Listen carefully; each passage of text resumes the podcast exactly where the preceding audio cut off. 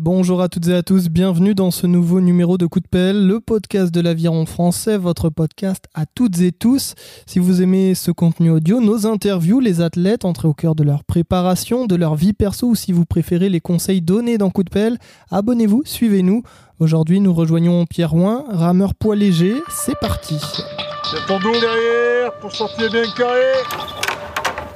C'est l'heure de vérité pour euh, le 2 de coupe. Coup de pelle, le podcast du Magaviron Il reste 10 coups, 20 coups. Allez les gros Prépare un peu plus tôt devant.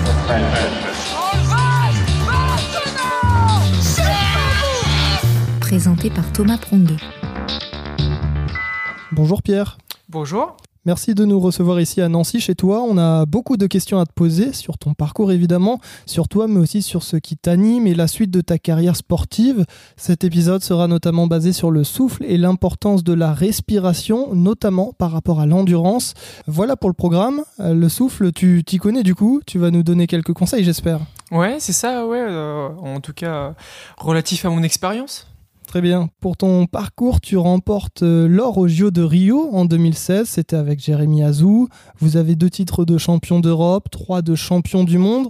Tu as deux titres au championnat de France et deux médailles d'argent. C'est le plus souvent en double ou en skiff poids léger, sauf pour les mondiaux de 2015. C'était en 4 de coupe PL. Euh, mon duo de 2017 à Sarasota, c'était en double également. D'accord, ça marche. Tu es né en avril 94. Ouais, le 15. Tu es superstitieux? Absolument pas en temps normal, mais c'est vrai que quand il y a de l'enjeu, euh, sur certains points, je peux l'être. ouais. Et alors là, hasard ou non, ton coéquipier avec qui tu signes l'or olympique en 2016, Jérémy Azou, est bélier aussi, né en avril 89. Et l'été dernier, Mathieu Androdias et Hugo Boucheron sont tous les deux gémeaux. Donc c'est assez Ah, rigolo. c'est marrant, ouais. Ça fait pas mal de paires. Pour te présenter, et on reviendra sur certaines de vos courses, c'est notre rituel dans ce podcast. Comment tu te décrirais aux auditeurs? On veut tout savoir. Je dirais que sur ma phase de compétition, euh, quand j'étais en tout cas euh, rameur de haut niveau, euh, j'étais quelqu'un de plutôt euh, consciencieux, je dirais relativement euh, travailleur et très pragmatique. Donc voilà, je pense que c'est ce qui me caractérisait. De manière plus générale, je suis quelqu'un d'assez ouvert et curieux sur tout ce qui m'entoure. Alors la notion de travail dans l'aviron, ça revient souvent dans nos interviews, on va en reparler. Physiquement, tu fais 1m79, Et demi, ouais. c'est important, pour 72 kilos environ. Ouais, c'est ça. Et toujours aujourd'hui, tu restes poids léger, c'est ta morphologie en fait? Oui, c'est toujours mon poids. Je suis même un peu plus léger, mais on va dire que c'est parce que aussi j'ai perdu pas mal de muscles. hein, je pense en quelques mois sans musculation, donc euh, je pense que je suis sur mon gabarit entre 70 et 72 kilos, euh, sans faire d'excès, mais en m'entraînant. Donc euh, voilà, on va dire que sans le sport, on peut gratter quelques kilos. Ça marche. Et tu choses du combien? Du 44. Et alors la particularité, c'est que tu es poids léger. Qu'est-ce que ça veut dire en aviron? Alors en aviron, ça veut dire qu'on doit donc respecter euh, un certain poids en fonction des échéances tout au long de la saison. Donc pour un poids léger euh, français, ça veut dire qu'on passe l'hiver à un maximum 75 kg avec l'ensemble des épreuves fédérales, euh, qu'on est sur euh, du 72 kg 5 en individuel, donc sur les compétitions où on est en skiff, et sur la saison estivale, donc euh, à l'international et en équipage, on doit respecter une moyenne de 70 kg avec toujours cette limite de 72 kg 5 individuel avec donc forcément cette notion de compensation qui est possible. Donc voilà, en gros, être poids léger, ça signifie être entre 68 et 72 kilos sur la saison estivale. Et alors ça va être un peu notre trame hein, tout le long de, de cet épisode. Le souffle, respirer, souffler. Par exemple en muscu, est-ce que tu l'as toujours fait? Est-ce que c'est important? Alors oui, c'est important à plusieurs titres et c'est vrai qu'on gère la respiration différemment en fonction du type de musculation. Si on est sur euh, de l'endurance de force type C2 ou si on est sur des musculations lourdes type C1, évidemment euh, l'importance du rythme euh, qu'on va mettre sur le souffle est hyper important, de par euh, notamment les cadences qu'on doit respecter et l'effort prolongé qu'on effectue notamment sur les C2. Donc oui, ça a une place primordiale au même titre que sur les séances d'entraînement cardio. Est-ce que le souffle, même dans la vie de tous les jours, c'est quelque chose qu'on a du mal à se représenter et aussi qu'on a tendance à oublier? Alors, je pense que la plupart des personnes, oui, ont tendance à sous-estimer les effets bénéfiques que peut avoir euh, la bonne gestion du souffle sur nos vies quotidiennes, hein, sportives de haut niveau ou pas. Et ça, c'est quelque chose qui est flagrant, c'est une remarque que je me fais tous les jours. Euh, on a eu la chance après, euh, avec Alexis Besançon, hein, qui était mon coach sur toutes ces années, de travailler notamment beaucoup sur le souffle et sur ses bénéfices. Et donc, il y a quelques réflexes qui sont ancrés et qui aujourd'hui euh, font vraiment pas de mal. On va, on va en discuter. Euh, voilà, le souffle, c'est vrai que c'est quelque chose qu'on qu'on peut parfois oublier et on parle pas, bien sûr, ici forcément euh, de yoga ou de choses comme ça. C'est des fois des, des exercices ou des petites choses toutes bêtes dans le quotidien euh, qu'on peut faire en, en appliquant régulièrement des exos ou des petits conseils. Avant de devenir, en tout cas, poids léger, tu vas nous raconter un peu d'où tu viens et comment tu as découvert la rame. C'était du côté de Toul, en Lorraine, Mm, ici, ouais. il me semble. Ouais, c'est ça, ouais, pas très loin de Nancy, donc à Euh, j'ai commencé euh, à l'âge de 8-9 ans environ. En fait, je, suivais mon frère qui avait commencé, euh, lui, euh, quelques années avant moi. Ça lui réussissait plutôt bien dans les catégories minimes cadets, où il avait fait euh, quelques médailles au championnat de France, dont un titre de champion de France. Puis c'est aussi une discipline euh, que j'ai découvert moi à l'école, parce qu'on décide de pas, je pense, de faire de l'aviron euh, comme ça. Il faut soit y avoir goûté, soit baigner un minimum dedans. Donc euh, c'est vrai que voilà, moi la proximité avec le club, le fait d'en avoir fait à l'école et que ça réussissait bien à mon frère, euh, bon, c'était le, le cocktail qui a suffi à me faire commencer euh, assez jeune, après avoir quand même fait pas mal d'autres sports avant. Mais voilà, je baigne dedans depuis, depuis super longtemps. Et alors, quel type de sport tu as fait avant Pierre? Tu avais déjà une condition physique, j'imagine? Euh, alors j'ai fait des sports qui m'ont pas servi, d'autres qui m'ont servi. Euh, le traditionnel foot. hein. Euh, j'ai ensuite fait du tennis de table. Donc bon, voilà, on va dire que c'est pas ce qui m'a mis dans les meilleures conditions pour commencer l'aviron. Malgré tout, j'ai fait quelques années de natation, qui là, pour le coup, euh, sur les similitudes, m'a pas mal servi. Hein, les temps propulseurs, temps glisseur, la caisse. Donc euh, en tout cas, à cet âge-là, ça, ça fait un peu la différence entre guillemets. Ça met un peu dans le bain du, du cardio. euh, donc, euh, donc voilà. Ok, tu intègres l'équipe de France assez tôt, à 17 ans. Comment se déroule cette arrivée?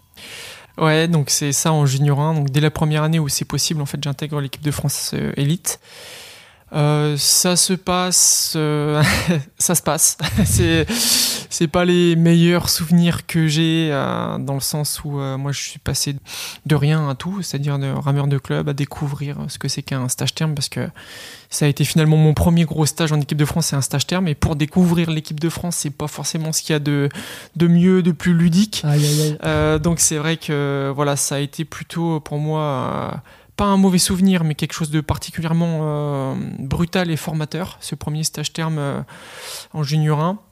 Avec euh, au bout, en plus de ça, une performance qui n'était pas non plus exceptionnelle, mais tout autant formatrice. Donc euh, tu mets vraiment les deux pieds dans le plat. Est-ce que au terme de ce stage, tu te dis oula, attends deux minutes, j'y vais, j'y vais pas?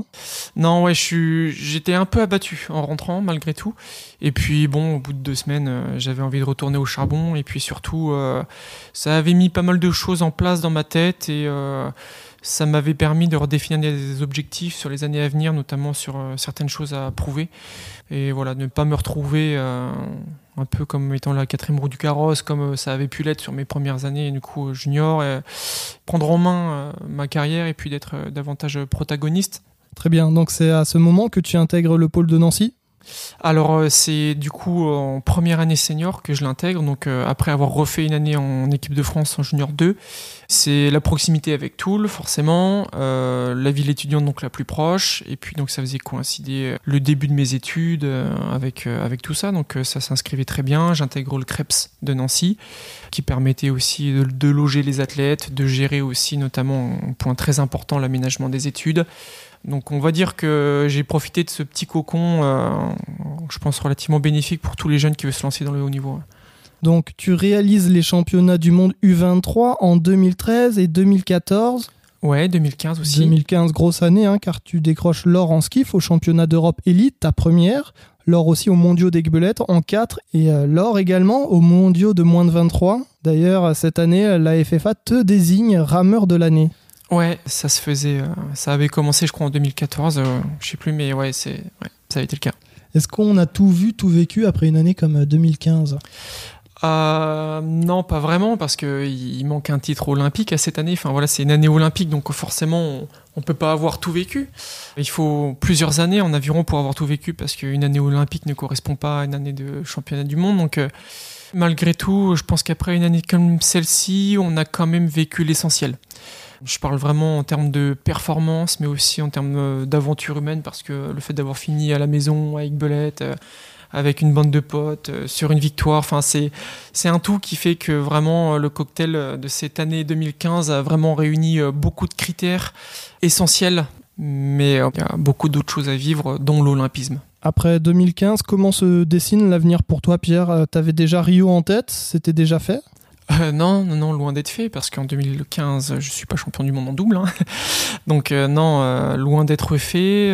malgré tout, c'est dans la tête, forcément, parce que je pense que de toute façon, n'importe quel rameur qui s'inscrit dans une logique élite, à un moment donné, se projette sur la prochaine Olympiade. Donc c'est forcément dans un coin de la tête. Malgré tout, euh, c'était pas forcément un an des Jeux euh, l'objectif majeur, dans le sens où euh, à ce moment-là, je suis encore moins de 23. En 2016, je le serai encore.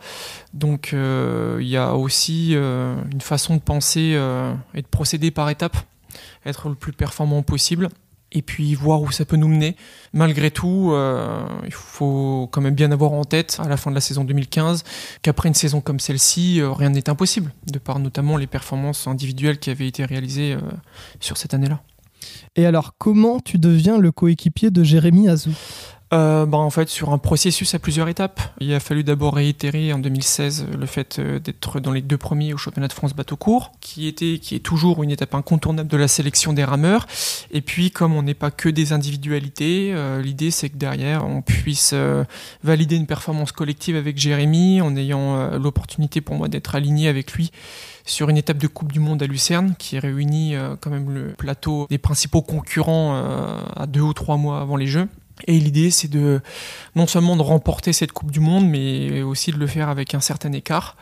Voilà, c'est le contrat est rempli à l'issue de cette Coupe du Monde et c'est ce qui fait que je suis autorisé à rester aux côtés de Jérémy. Quel est ton état d'esprit lorsqu'on t'apprend que tu vas ramer avec Jérémy Azou? Tu as 21, 22 ans, tu franchis une sacrée marche on franchit une sacrée marche malgré tout. Comme je le disais, j'étais encore pas mal quand même dans l'optique moins de 23, dans la fraîcheur moins de 23 et sur le fait aussi que tout ça est arrivé très vite. Donc euh, je pense qu'on l'aborde pour certains euh, mieux qu'avec un recul de 10 ans, quand on se rend compte de ce que c'est que les jeux, euh, de tout ce qu'il y a autour. Donc malgré tout, il y a cette fraîcheur qui me porte et qui me permet de me focaliser uniquement sur les opportunités, pas sur les risques, et sur la chance que j'ai d'être ne serait-ce que dans le système pour aller au jeu. Donc ça, ça a été un gros point fort qui m'a permis de, je pense, de m'exprimer pleinement sur ces années-là une de tes plus belles courses, à Rio ou pas, c'est laquelle que tu as kiffé à mort?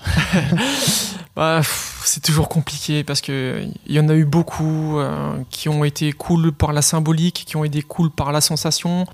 Je dirais que celle qui a marqué un tournant, c'est quand même la finale de la Coupe du Monde euh, en 2016 à Lucerne, la course sur laquelle finalement je me qualifie dans le bateau parce que euh, c'est la première course avec Jérémy qui euh, m'a permis de construire celui que je suis devenu sur les années à venir. C'est euh, celle-ci où vraiment la synergie opère et où on a commencé à véritablement gagner des courses avec de l'avance et vraiment imprégner le circuit mondial de cette suprématie sur les deux saisons à venir.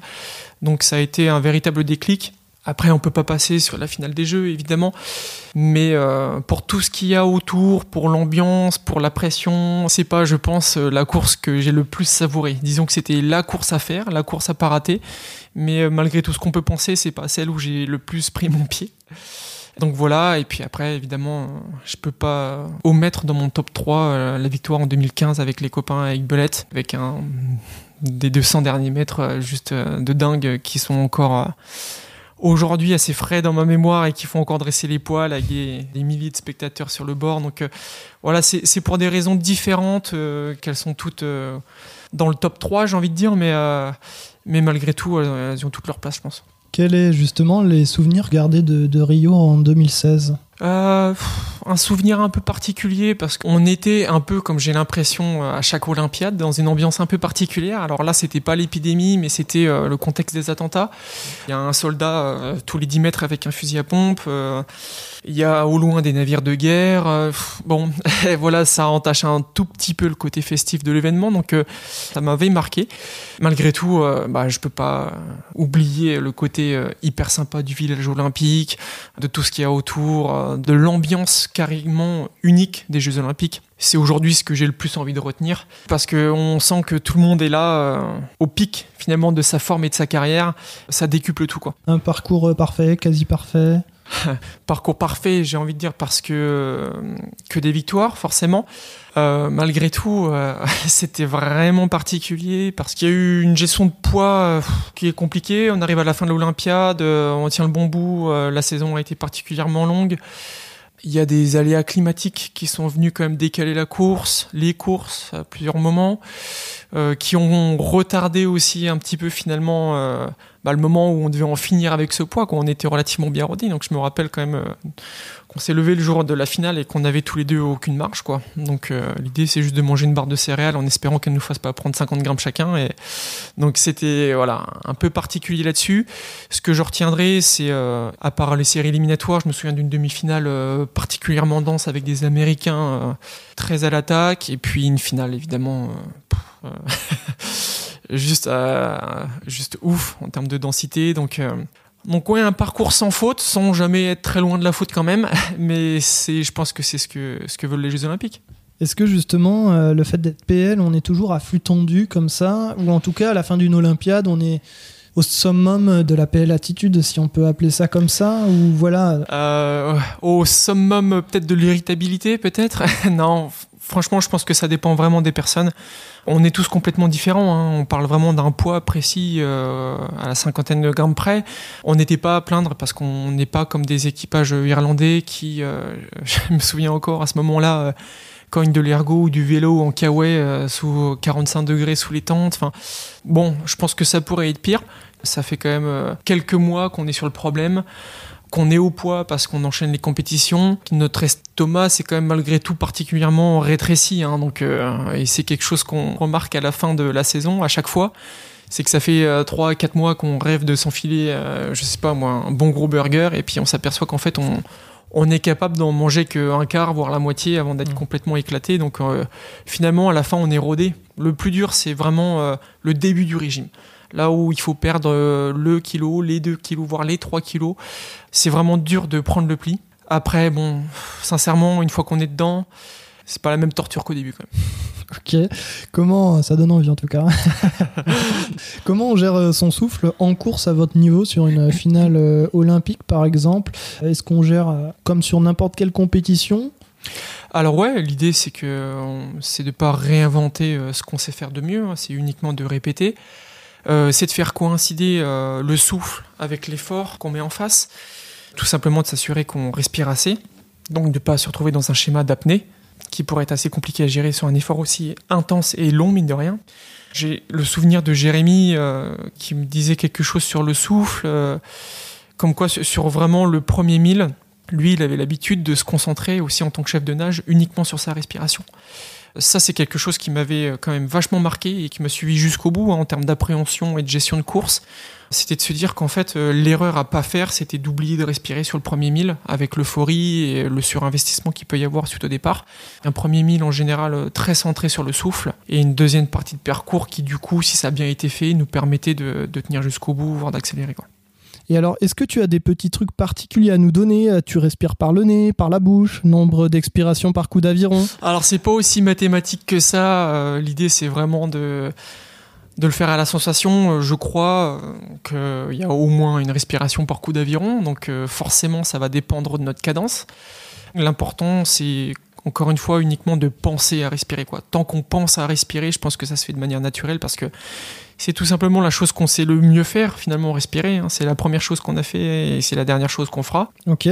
En aviron, on respire par la bouche évidemment, mais dans d'autres sports, on est parfois incité à respirer par le nez. Des médecins, des sophrologues ou des experts peuvent conseiller ça. Pourquoi pas forcément à l'aviron? Quand on passe à certains seuils d'intensité, justement, il a été prouvé que ben, le plus gros de l'air est apporté par la bouche, quoi, parce que le nez est pas fait entre guillemets pour apporter une quantité suffisante d'oxygène. Le seul travail respiratoire par le nez que je peux me permettre de faire à l'entraînement encore aujourd'hui, c'est sur les travails aérobies, parce qu'en revanche, c'est vrai qu'il est prouvé aussi que quand on respire par le nez, on est plus détendu. Et donc du coup, c'est un travail qui est intéressant à faire pour éviter de faire monter les puces, pour chercher un certain relâchement sur des intensités basses. Malgré tout, en compétition, euh, je ne pense pas qu'il soit possible, envisageable pour un rameur sur une course de respirer exclusivement par le nez ou même sur la majeure partie. C'est assez compliqué à envisager. Euh, malgré tout, ça, c'est aussi quelque chose qui se fait naturellement. Enfin, naturellement, on va ouvrir la bouche, on va inspirer tout ce qu'on peut par tous les orifices qu'on peut. Donc euh, voilà, c'est des choses euh, qui se font tout à fait naturellement. Le corps humain est bien fait et je pense que vraiment euh, les vertus de la respiration par le nez ont en revanche encore une fois toute leur place à l'entraînement sur certaines intensités. Très bien. Ensuite, tu vis une espèce de traversée du désert. Jérémy Azou prend sa retraite en 2017. Tu te retrouves sans coéquipier. Comment tu as vécu cette période de 2017 à 2021 Oui, une traversée du désert que je relativise avec le temps. L'ensemble des rameurs qui ont fait partie du projet à un moment donné et l'encadrement ont, mis euh, tout ce qui était possible de mettre en place à l'instant T, en tout cas pour, pour faire performer à nouveau le, double poids léger. De ce point de vue-là, pas énormément de regrets. Je pense que malgré tout, euh, de mon côté, euh, il y a des choses qui auraient pu être faites de meilleure façon. Il y aura toujours des petits regrets, malgré tout encore une fois, qui sont vite balayés par le fait que de toute façon l'investissement était maximal. Ça peut paraître long, mais malgré tout, euh, le changement de composition euh, nous faisait reprendre la reconstruction à chaque fois quasiment à zéro, j'ai envie de dire. Donc euh, il y a eu plusieurs reconstructions, pas une seule grande reconstruction du double poids léger français, mais plutôt plusieurs tentatives de construction. C'était aussi l'occasion de découvrir des personnalités, de, de se découvrir soi-même aussi face à l'échec, parce que bah, j'ai eu une carrière dans le sens où on, ne l'attend pas forcément, c'est-à-dire que fulgurante. Voilà, fulgurante, ça a performé plutôt très tôt et, une deuxième partie de carrière où, bah, au contraire, sur la scène internationale, euh, ça a été euh, ça a été moindre en termes de performance. Moi, je pense que ça m'a plutôt aussi permis de, découvrir plein de choses, de voir les choses sous un autre angle et, euh, évidemment, j'aurais préféré performer, ça c'est sûr. Il y a énormément de personnes hein, dans la performance et autour de la performance qui méritaient que qu'on leur rende honneur. Mais, euh, mais voilà, ça s'est pas, s'est pas passé comme ça. De mon point de vue et de manière individuelle aussi, il n'y a pas de regret parce qu'il y a une, une progression qui a continué à se faire hein, sur les tests physiologiques, personnels, chronométriques. Il y a eu des grosses branlées quand même, il faut le dire. Malgré tout, voilà, c'est le sport de haut niveau et, et à un moment donné, il faut des premiers, il faut des derniers, il faut du, faut du monde entre les deux. Et, et, tout le monde a le couteau entre les dents. Et on ne peut pas se permettre, euh, je pense, euh, d'être un peu moins bien un jour de course. Donc euh, voilà, simplement ce regard-là et une construction qui, moi, quand même, encore une fois, m'a beaucoup apporté et m'a permis de me découvrir sur plein d'aspects. Donc rien que pour ça, je ne jetterai pas cette période. C'était quoi ta dernière grosse course à l'aviron? Euh, bah, La dernière grosse compétition sur laquelle je me suis aligné, c'est la Coupe du Monde à Lucerne en skiff en 2021. Et alors, quel souvenir tu en gardes de cette course avant de raccrocher l'épelle en 2021 bah, C'était assez particulier parce que je voulais finir, j'ai choisi de finir par cette course-là. Malgré tout, j'avais atteint un niveau d'usure euh, psychologique euh, particulièrement élevé qui me qui m'empêchait, on va dire, même sur les mois qui ont précédé, de m'investir à fond sur une course d'aviron.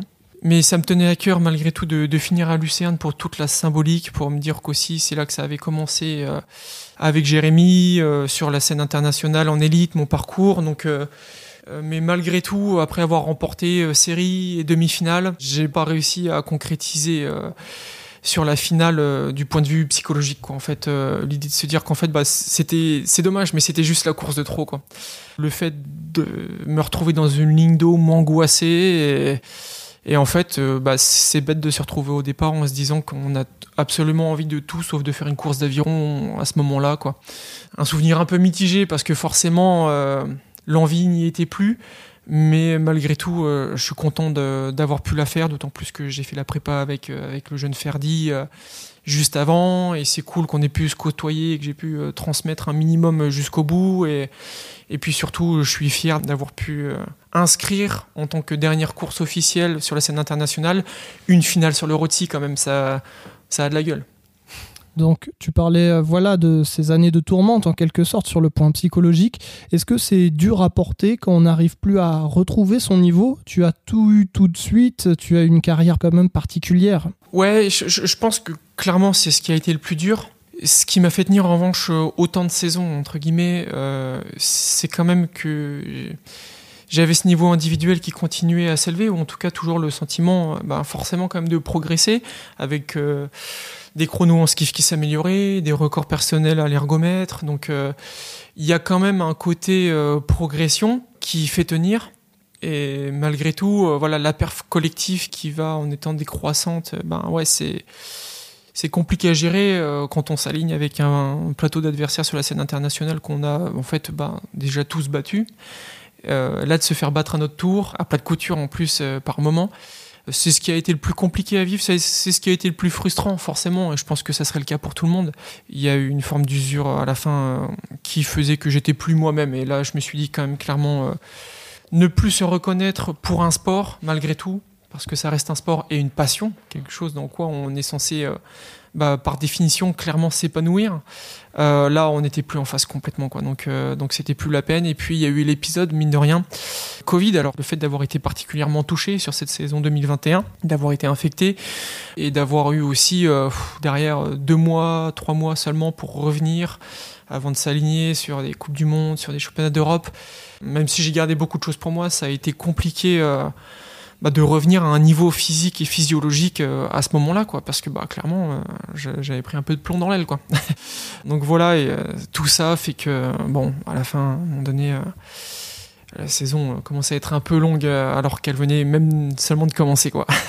Ok, donc à ce moment, tu décides de raccrocher les pelles. C'est une retraite ou une pause? Comment tu vois la chose? Je, je, pense que pour rester sain d'esprit, il faut que je le considère, et c'est comme ça que je le prends depuis le début comme une retraite.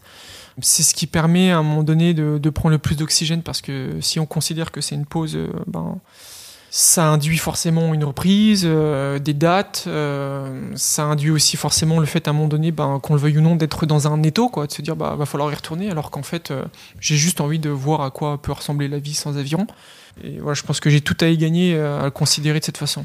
L'aviron, c'est un sport qui prend beaucoup de temps, beaucoup de place. Maintenant, pour découvrir d'autres disciplines, aussi pour, euh, au fil du temps, avoir euh, échangé avec beaucoup d'athlètes euh, de divers horizons, l'aviron prend du temps, mais toutes les disciplines à ce niveau-là, quand on prétend à participer aux Jeux ou à être champion olympique, toutes les disciplines prennent du temps. Non, je pense que c'est vraiment ce qui est véritablement spécifique à l'aviron, c'est l'effort lié à l'aviron, hein, ce qu'on essaie d'entretenir, la filière d'endurance de force, fait que la nature des séances est pas toujours très ludique, euh, a une composante particulièrement usante, mais qui est liée à, ce qu'on essaie de développer hein, finalement. Donc euh, c'est une spécificité à l'aviron, malgré tout qu'on retrouve aussi dans d'autres disciplines. Euh, on n'est pas sur un schéma novateur que de vouloir prendre un petit peu de recul sur l'aviron et de découvrir d'autres disciplines, ou en tout cas de prendre un petit peu d'air. Tout à fait, donc ça va être notre euh, troisième partie, euh, la partie un peu plus personnelle. Qu'est-ce que tu fais depuis l'automne 2021 Est-ce qu'il y a des échéances sportives? Euh, Dis-nous tout. bah alors il y a d'abord eu un moment sport santé, sport loisir, j'ai envie de dire, où vraiment il y a une période où on est content de pouvoir faire le sport qu'on veut, quand on le veut, au rythme qu'on veut, dans le volume qu'on souhaite aussi. Donc il y a eu cette période-là, et puis assez rapidement l'envie de de se projeter sur des défis euh, sans pression en fait. Avec uniquement l'envie de se dire ben voilà je peux faire la discipline que je souhaite je peux m'aligner sur la compétition que je veux aussi. Donc euh, une discipline qui me tenait à cœur même quand je pratiquais l'aviron qui est moi la course à pied. J'ai beaucoup d'atomes crochus donc assez rapidement, j'ai eu envie de m'aligner sur un semi-marathon, celui de Nancy, euh, au mois d'octobre, euh, qui me nécessitait pas non plus une logistique monstre. Hein. Je pars de la maison en échauffement, je m'aligne avec beaucoup de monde, et puis je fais ma course et je rentre à la maison en récup. Donc, euh, ça paraît simple comme ça. Voilà, je, je, prenais pas beaucoup de risques. Donc voilà, la joie de découvrir ce genre d'événement, de me spécifier un petit peu aussi dans une préparation autre, hein, dans une autre discipline, voire finalement une autre école. Je me suis retrouvé à vraiment, pour le coup, beaucoup courir. Hein. J'ai transféré quasiment hein, la totalité du volume que je pouvais faire en aviron, en course à pied. Donc, bah, à un moment donné, forcément, voilà, on se blesse. Donc, un moment de blessure où j'ai pu diversifier avec pas mal de vélos. Et puis donc, euh, l'envie de se projeter sur un objectif un peu plus grand, celui du marathon de Paris. Euh, ça associe en fait tout, euh, le fait que j'adore la course à pied, le fait que ce soit symbolique de devenir marathonien, au même titre qu'on devient olympien quand on participe aux Jeux olympiques. Donc ça a un côté un peu mythique qui m'intéresse vraiment énormément et puis aussi le fait de le faire avec une, bande de potes. Donc, euh, donc tout ça réuni, en fait, euh, aujourd'hui constitue euh, le sport comme j'ai envie de le pratiquer aujourd'hui, et c'est juste le, gros kiff. Quoi. Et alors, ce marathon de Paris, quelle sensation? Ça t'a plu? Alors ouais, le marathon de, Marie, de Paris, ça m'a, ça m'a vraiment plu. C'était une expérience vraiment cool à vivre bah, pour plusieurs raisons. Déjà sportivement, le fait d'avoir tenu la distance, parce que c'était la première fois que je courais aussi longtemps. Euh, en termes de performance aussi, je suis, sensiblement là où je m'étais euh, positionné en étant prudent. Donc euh, bien vécu de l'intérieur, c'est-à-dire qu'il n'y a pas eu d'explosion, gros risque sur un premier marathon. Donc c'était cool de pouvoir en profiter, de ne pas être dans le dur et d'en garder un mauvais souvenir rien qu'à cause de ça. Et puis surtout parce qu'aussi j'ai l'occasion de le faire avec, avec pas mal de potes sur Paris qui avaient fait le déplacement. On s'était tous retrouvés. C'était trop bien. C'est quoi ton meilleur temps en référence sur 42 km 21 km euh, Oui, sur semi-marathon, je faisais deux semaines avant le marathon 1h16 en prépa du marathon. Et, euh, et sur le marathon, je fais 2h44 et 18 secondes ça, laisse aussi une marge de progression qui est intéressante et ça donne envie de retourner à l'entraînement pour le prochain. Je suis déjà inscrit, c'est tout bon. La saison des marathons va être relancée un peu parce qu'il n'y en a pas vraiment sur l'été.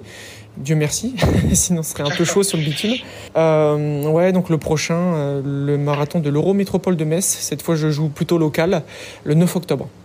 Euh, voilà, la prépa commence seulement un peu sur le tard parce que je sors de fracture de fatigue à une côte, donc j'ai pas pu courir pendant très longtemps.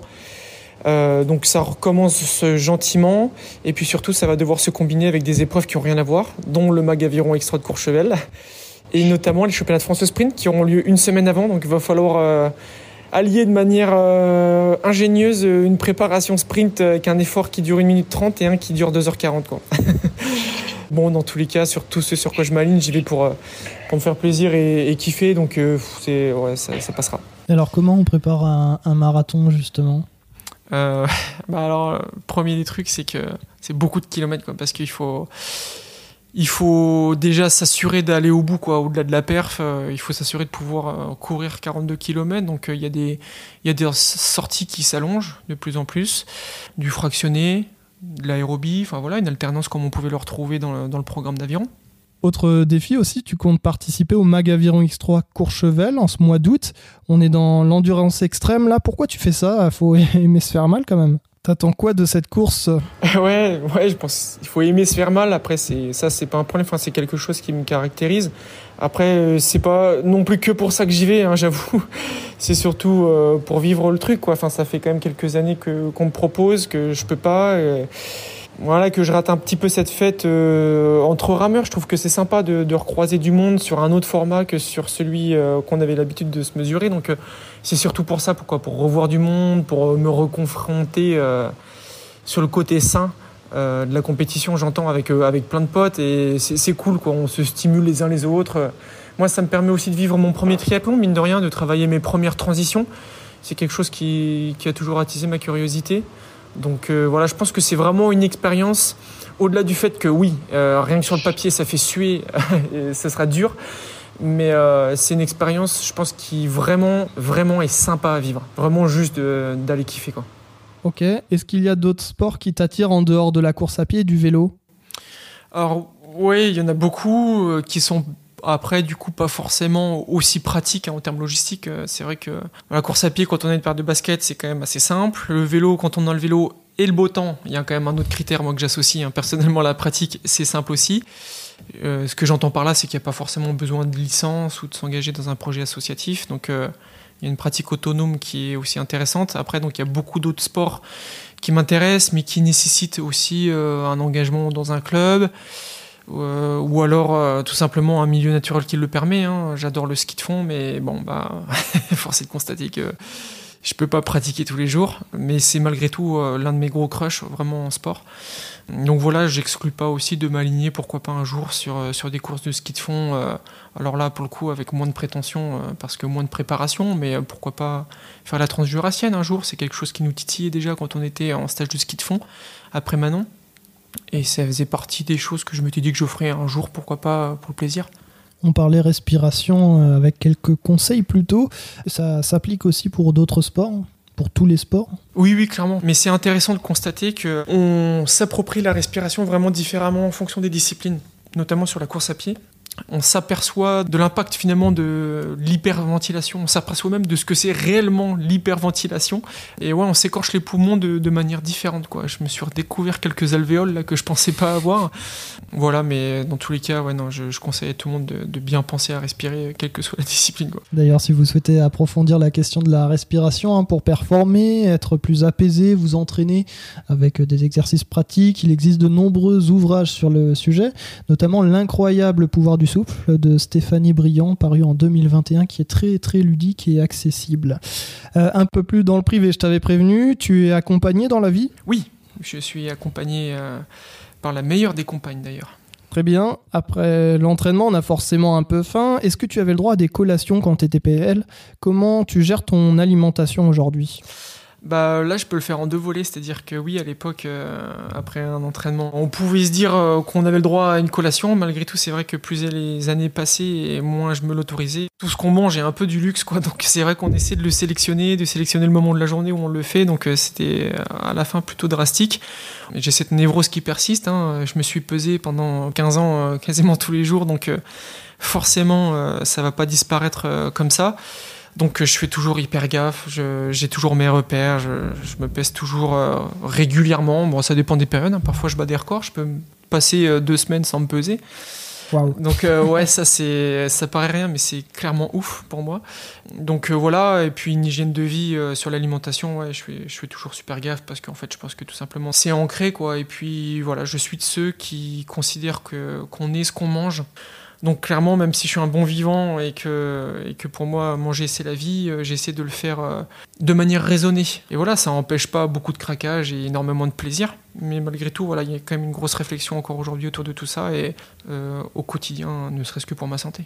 C'est quoi ton plat préféré? Ah, alors ça c'est une question, même si on, on a beau l'avoir préparé en amont, c'est hyper dur à répondre parce qu'en fait, euh, j'aime absolument tout. euh, mais bon, on va dire que je suis connu pour bien aimer les gnocchis faits maison. On va dire c'était le plat un petit peu phare euh, qu'on pouvait faire en stage à Belsin, qu'on faisait au moins deux trois fois dans le stage. Donc euh, voilà, des, des bons gnocchis faits maison. Si par contre euh, on se ramène devant moi avec une salade de fenouil crue, euh, je risque de pas kiffer quoi.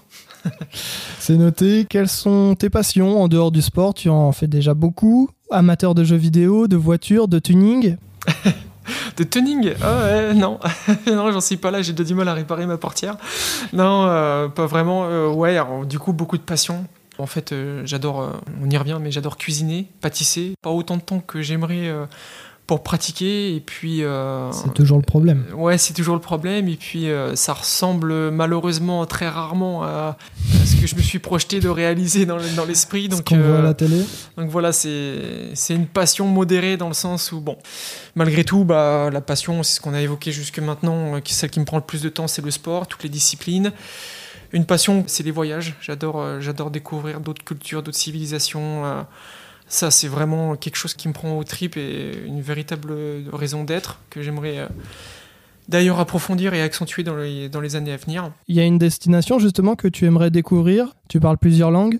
L'anglais, de par mes études, hein, en termes de destination, euh, il n'y a pas une destination que je rêverais de découvrir, mais plutôt une destination que je rêverais de redécouvrir. Euh, je suis particulièrement attiré par le Japon, pour l'avoir découvert euh, grâce à Xavier Dorfman, hein, d'ailleurs, euh, et Bénédicte Dorfman, euh, chez qui j'ai pu me rendre en 2017. Euh, je suis littéralement tombé amoureux de ce pays, me réimmerger dans cette civilisation qui, je trouve, est vraiment inspirante et passionnante. Est-ce que tu as la main verte? Rien à voir. Rien à voir, mais oui, et ça me permet de rebondir sur les passions. Je dirais pas que j'ai la passion du jardinage, mais euh, sincèrement pas loin, hein, parce que si on devait euh, considérer une passion au nombre d'heures passées, je pense que je, suis pas mal placé. En fait, j'ai la chance d'avoir un jardin, donc j'essaie de, de m'intéresser au sujet, et ouais, c'est vrai que je trouve ça trop cool, en fait, de pouvoir euh, se nourrir de ce qu'on fait pousser, quoi. Donc, ouais, j'ai passé quelques heures à regarder des tutos. Je suis passionné euh, et un grand fan du potager d'olivier sur YouTube, euh, clin d'œil, euh, pour, pour vraiment faire pousser de la graine aux fruits ou aux légumes. De là à dire que j'ai la main verte et au vu de ce que ça a pu produire l'année dernière, je pense pas pouvoir dire que, que je peux encore nourrir une famille. malgré tout, voilà, je mets, je mets du cœur à l'ouvrage, j'essaie d'apprendre un petit peu tout ce qu'il faut sur le sujet et, et je me donne. Donc cette année, on va, on va retenter l'affaire. quoi. Très bien, volet musique, quel est le genre musical qui te correspond le plus euh, bah, histoire d'être original, euh, j'écoute un peu de tout. Euh, malgré tout, en fonction des, situations, on va dire que quand j'étais rameur, on va dire qu'en muscu, souvent on se bombardait de techno pour, se donner du rythme et puis surtout pour gommer le bruit des bars. Et aujourd'hui, dans la vie de tous les jours, je suis plutôt sur une mouvance du rap français qu'on nous propose aujourd'hui. Donc j'écoute beaucoup Orelsan, entre autres, hein, L'homme pâle. Voilà, j'ai du mal à définir ça encore comme étant du rap pur, entre guillemets. Je sais pas comment on peut appeler ça, mais voilà, c'est typiquement le genre de musique que j'écoute aujourd'hui hein, dans la vie de tous les jours.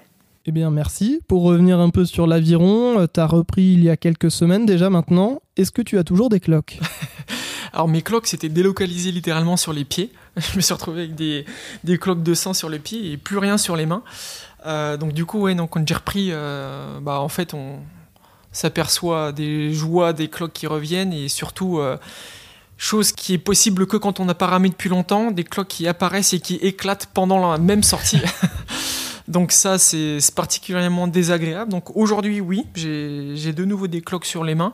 Mais j'ai eu une période où je commençais à avoir, pas des mains de bébé, mais en tout cas des mains qui revenait en tout cas proche de celle que qu'on peut avoir dans Commandé Mortel quoi. Normal quoi. Normal. On approche tranquillement de, de la fin. Euh, tu continues donc tes entraînements au pôle de Nancy ou pas du tout? Euh, Tu es sorti de tout ça? Non non, j'en suis pas totalement sorti euh, de temps en temps parce que j'ai la chance d'y avoir d'y avoir toujours accès, hein, de pas l'équipe d'encadrant du pôle France de Nancy qui, qui m'accueille toujours à bras ouverts et ça c'est vraiment top parce que sinon la rupture aurait été un peu brutale quand on considère que ça a été ma deuxième maison pendant très longtemps. Donc j'y vais plutôt de temps en temps euh, pour faire un coucou, croiser du monde ou euh, aussi parce que c'est juste à côté de l'endroit où je bosse, donc euh, c'est pas mal aussi pour les départs de course à pied en fin de journée. Donc voilà, c'est simplement pour, pour garder le contact avec certains membres du pôle, avec l'encadrement. Mais voilà, je sais que ça, ça m'arrivera dans les semaines ou les mois à venir. Ça marche. Et alors, tu as parlé des sprints à la rentrée. Est-ce que tu peux nous en dire un peu plus? Tu comptes euh, les faire avec quel club euh, Quel bateau euh, C'est quoi l'objectif? Alors, ce sera avec mon club de cœur, hein, mon club formateur, l'Union sportive de tout l'Aviron. On sera en 4 de couple mixte. Donc voilà, en fait, c'est un projet qui m'a été proposé par une rameuse du club qui est en équipe de France, d'ailleurs Maëlle. J'ai tout de suite dit oui parce que je trouvais l'idée vraiment sympa. Donc, euh, ben voilà, on feu. On a parlé de ta retraite plus tôt, mais est-ce que Paris 2024, ça t'attire ou c'est trop tôt? Tu es en dehors de cet objectif, même si euh, voilà, ça n'en est pas vraiment un pour toi. Ce sera les jeux ici à la maison Oui, oui, clairement, bah, on peut pas dire que ça attire pas. Hein. Enfin, je pense que quand on a participé aux Jeux Olympiques et qu'on nous annonce que dans notre carrière, le timing fera qu'il y aura les Jeux Olympiques à la maison, forcément, on, est un peu attiré, quoi, c'est clair. Euh, malgré tout, euh, voilà, remis dans le contexte, aujourd'hui, euh, ça me titille pas plus que ça, j'ai envie de dire, même si j'ai l'impression d'y concevoir un intérêt grandissant parce que c'est vrai que je pense que ça va être une, très très belle fête. Et c'est vrai que je pense que c'est une véritable chance que de les avoir à la fois pour les spectateurs mais aussi pour les athlètes. Malgré tout, aujourd'hui, euh, je pense pas que ce soit quelque chose qui me, qui me fasse me lever le matin. Quoi. Ça serait possible de revenir? Tu l'envisages? Ah, c'est, envisageable dans le sens où. Euh, je repartirai pas de si loin ou il n'y a, y a, aucun, y a aucune barrière, aucun obstacle finalement majeur, si ce n'est en fait mon envie aujourd'hui. Donc oui, tout à fait possible. Enfin, on, on est, on va dire, j'ai envie de dire, à, à, distance raisonnable des Jeux Olympiques de Paris pour concevoir un retour. Et euh, d'autres l'ont particulièrement bien prouvé par le passé. Hein. Je pense à, Dorian Mortolette, entre autres. Euh, je pense particulièrement à lui parce qu'il l'a fait très récemment. Mais euh, voilà, il a prouvé qu'il pouvait revenir à son meilleur niveau en très peu de temps, après avoir passé un an en plus, qui plus est, en faisant, je, pense, moins de sport que ce que je peux en faire encore aujourd'hui, parce que aussi, j'ai cet avantage de physiologiquement et physiquement de m'entretenir, enfin faire plus que de m'entretenir. Donc euh, c'est vrai que sur, sur le papier, c'est largement pas euh, exclu, on va dire. À Paris 2024, tu auras quel âge? Bah, J'aurai 30 ans, c'est l'année de mes 30 ans, ouais. ce qui n'est pas, encore, ce qui est pas encore vieux hein, pour, pour une retraite sportive. Voilà, c'est du coup ça pour, ça pour dire que c'est pas non plus un critère de, de se dire ah non, je serai trop vieux à Paris. quoi. 30 ans, tout est possible. Bah, c'est déjà la fin de ce numéro. Merci Pierre de nous avoir accordé cette interview. Merci à vous, c'était vraiment un plaisir. Un réel plaisir également d'échanger sport et aviron avec toi. Au revoir. Au revoir, à bientôt. Merci, on se retrouve très vite, euh, nous toutes et tous, pour un prochain épisode de Coup de pelle. N'hésitez pas à vous abonner au Magaviron ou nous suivre sur les réseaux sociaux. En attendant, portez-vous bien, restez concentrés sur votre souffle, respirez.